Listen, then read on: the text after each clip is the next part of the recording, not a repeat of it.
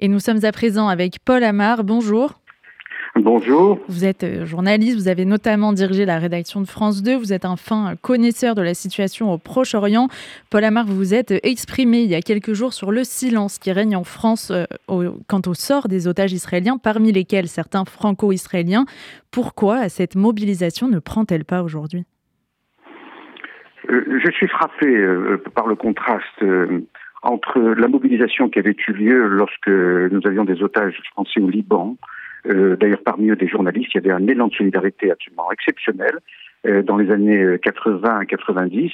Et là, silence total. Alors, je, je, je vais être honnête, je, je ne pense pas que les Français soient antisémites, pas du tout. Euh, je pense qu'il s'agit là, pour reprendre une expression de, la Ve République, d'une majorité silencieuse. D'ailleurs, le sondage, un sondage publié par le Figaro hier, je crois, ou avant-hier, euh, dit que euh, la plupart des Français sont extrêmement choqués par la barbarie qui s'est produite le 7 octobre en Israël.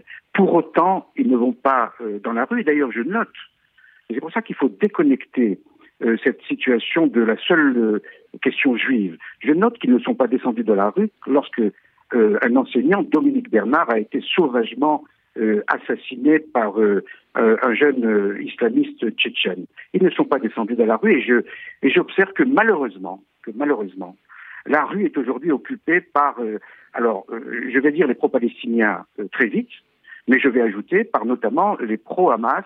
La les rues de Paris, de Hambourg, de Londres, de Madrid et d'autres villes européennes sont occupées par ces manifestants qui veulent à tout prix changer la, la perception de la situation et qui veulent faire oublier aux opinions publiques européennes les massacres du 7 octobre qu'il ne faudra jamais oublier.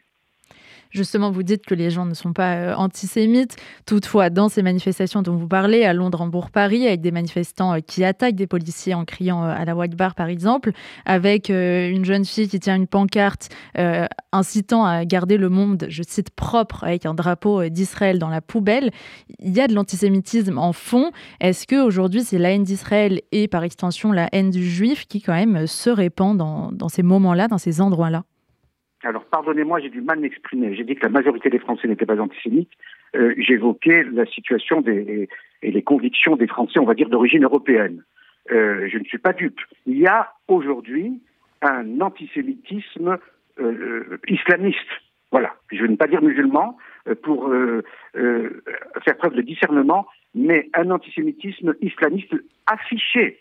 D'ailleurs, les, les, massacres du 7 octobre nous apportent la preuve qu'aujourd'hui, une très forte minorité musulmane en France comme en Europe est aujourd'hui antisémite. Quand on entend mort aux juifs, c'est de l'antisémitisme. Quand en 2014, et c'est pour ça que je comprends euh, la décision du préfet Nunez qui avait interdit la manifestation d'hier, on a oublié qu'en 2014, quand une manifestation prétendument pacifique a tourné en émeute autour de la synagogue de la rue de la Roquette à Paris, on a oublié qu'une manifestation prétendument pacifique euh, a détourné en émeute à Sarcelles, où des islamistes euh, étaient aux portes euh, des, des, des, immeubles où habitaient des familles juives et menaçaient d'entrer. Heureusement, l'intervention de la police euh, les en a empêchés. Il y a un antisémitisme, un antisémitisme très clair. Et d'ailleurs, ce qui s'est passé euh, en Israël nous renvoie à deux tragédies, celle de la Shoah, évidemment, mais aussi, mais aussi, et là c'était un antisémitisme européen, allemand, nazi, mais aussi au pogrom, ça on ne le dit jamais, et les historiens euh, se gardent bien de le mentionner, au pogrom qui s'était produit en Algérie. Moi je suis né en Algérie, et ma famille a subi des pogroms organisés par des musulmans qui faisaient des descentes, notamment dans les rues de Constantine, le fameux pogrom de 1934 où il y avait eu 26 morts. Il y a eu déjà, avant la Shoah et après la Shoah, des pogroms organisés par des hordes de musulmans qui s'en prenaient aux juifs, eh bien, ce processus algérien que moi j'ai subi, moi-même j'ai été blessé dans un attentat, donc je sais de quoi je parle, ce processus algérien est en train de se produire en France. Et c'est absolument une honte, et c'est extrêmement grave que certains médias fassent preuve de déni et ne veulent pas voir qu'il y a un danger énorme dans notre pays et qui, pourrait aboutir un jour à un risque de guerre civile. Vous parlez euh, des pogroms et de l'autre côté, il y a aujourd'hui une inversion euh, qui s'opèrent en évoquant euh, un génocide à Gaza, des nettoyages ethniques, notamment par la France insoumise. Est-ce que vous avez déjà été témoin de ces ressorts de, renversement qui attribuent à Israël une Shoah en réalité? Mais c'est quasiment pavlovien. Pavlovien. Ça s'est toujours passé de cette façon. Comme j'ai dirigé les, trois rédactions anglaises, arabes et françaises d'I24 euh, au Proche-Orient pendant deux ans, j'ai observé de près ce processus. C'est pavlovien. Euh, séquence numéro un, euh, attentat ou tentative d'attentat.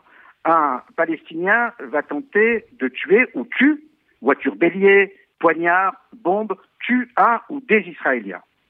Séquence numéro deux, l'armée israélienne réagit et va, non pas tuer des Palestiniens et encore moins des civils en Cisjordanie ou ailleurs, mais va démolir la maison de la famille de l'auteur de l'attentat identifié. Séquence numéro 3, les Palestiniens du Hamas, par exemple, ou d'autres, et leurs supplétifs, je dis bien leurs supplétifs français, par exemple les insoumis, vont dire Ah, agression de l'armée israélienne contre la Palestine occupée. Et oublie délibérément la séquence numéro 1. Eh bien, c'est ce qui s'est passé le 7 octobre. Séquence numéro 1, c'est massacre des, euh, des terroristes et des assassins vont tuer des vieillards, des enfants, des bébés, décapités, vont violer des femmes, évidemment, et moi dans le monde entier, et moi évidemment justifié, effroi dans le monde entier, mais je savais que la séquence numéro 2 allait vite arriver, et l'armée israélienne ne pouvait pas ne pas euh, réagir à cette barbarie. Donc a réagi. Et séquence numéro 3, que se passe-t-il dans les rues de Paris, de Londres, de Madrid, de Hambourg, euh, de, Rome euh, ou d'autres capitales européennes? Eh bien, que se passe-t-il dans ces, dans ces villes-là? On ne retient que la séquence numéro 2, la réaction de l'armée israélienne. C'est d'une perversité sans nom sur justement euh, cette question du traitement médiatique qui revient euh, fréquemment quand on conflit israélo-palestinien. Hier, l'AFP a publié une déclaration dans laquelle elle évoque une règle ancienne de ne pas reprendre les qualificatifs de terroristes pour les organisations euh, telles que le Hamas. Est-ce que c'est quelque chose qui se justifie d'un point de vue journalistique? Absolument pas. Absolument pas. Ok, donc le Hamas n'est pas terroriste. décapiter un bébé, ça n'est pas un acte terroriste, c'est un acte résistant violer une jeune fille devant ses parents, qu'on va ensuite brûler vif, c'est un acte, euh, ça n'est pas un acte terroriste, c'est un acte résistant. Eh bien, que l'AFP continue dans cette logique-là et qu'elle considère Daesh comme une organisation résistante, Al-Qaïda comme une organisation résistante, Boko Haram comme une organisation résistante. Je suis extrêmement choqué par ce traitement de l'information, extrêmement choqué d'ailleurs de constater que l'Union européenne, qui, elle, qualifie, euh, tout comme la France, euh, le Hamas d'organisations terroristes ne n'adresse pas une sorte d'avertissement à l'agence France Presse en lui demandant de reprendre ce qualificatif décidé par les législateurs français ou européens. Aujourd'hui, il y a donc un besoin quand même d'apaisement euh, assez fort en France euh, sur la question des otages et, des franco-israéliens euh, tués aussi par le Hamas le 7 octobre. Le président de la République a évoqué la possibilité d'un hommage national rendu à ces 30 Français. est-ce que c'est utile, est-ce que c'est nécessaire? Et est-ce que vous voyez d'autres perspectives justement d'apaisement sur ces questions-là? C'est nécessaire, ça n'est pas efficace. C'est nécessaire parce qu'il s'agit, pour reprendre les mots du chef de l'État, d'unir les Français. Et je pense que c'est une de ces missions extrêmement difficiles aujourd'hui parce qu'on sent bien une cassure euh, entre les Français sur ces questions-là. Ça n'est pas efficace parce que je ne reprendrai qu'un seul exemple. Euh, les assassinats, les assassinats de plusieurs enfants dans l'école aux de Toulouse, je crois que c'était en 2012.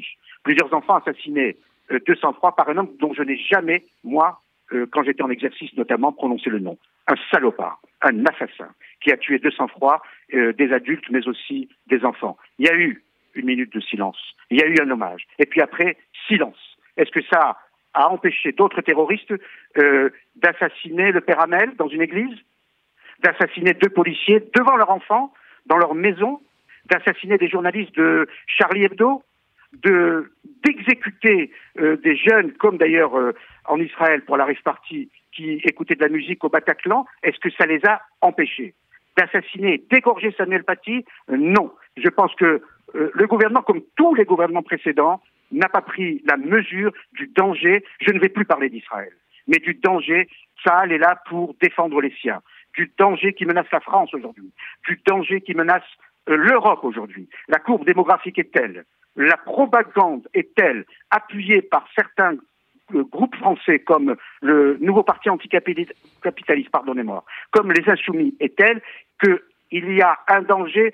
C'est pour ça que je parle. Vous savez, j'étais sous les radars depuis euh, plusieurs années, invisible. J'avais fui la lumière. Je ne m'exprimais plus du tout. Et là, je sens ce besoin irrépressible euh, de parler parce que je sens ce danger poindre et menacer l'équilibre si fragile de, de, notre pays et des démocraties. Ils s'en prennent aux juifs, ils s'en prennent aux catholiques, ils s'en prennent aux enseignants, ils s'en prennent aux policiers, ils s'en prennent aux journalistes, ils s'en prennent aux élus. Ça veut dire qu'ils s'en prennent à ce qui fait notre ADN, la démocratie, la République, nos valeurs. Et c'est ça qui est aujourd'hui euh, le risque le plus grave qui pèse aujourd'hui sur les démocraties, que je trouve de ce point de vue, je dis bien de ce point de vue, extrêmement faible. Et un grand merci de vous être exprimé à notre antenne sur RCJ, Paul Amar. Merci.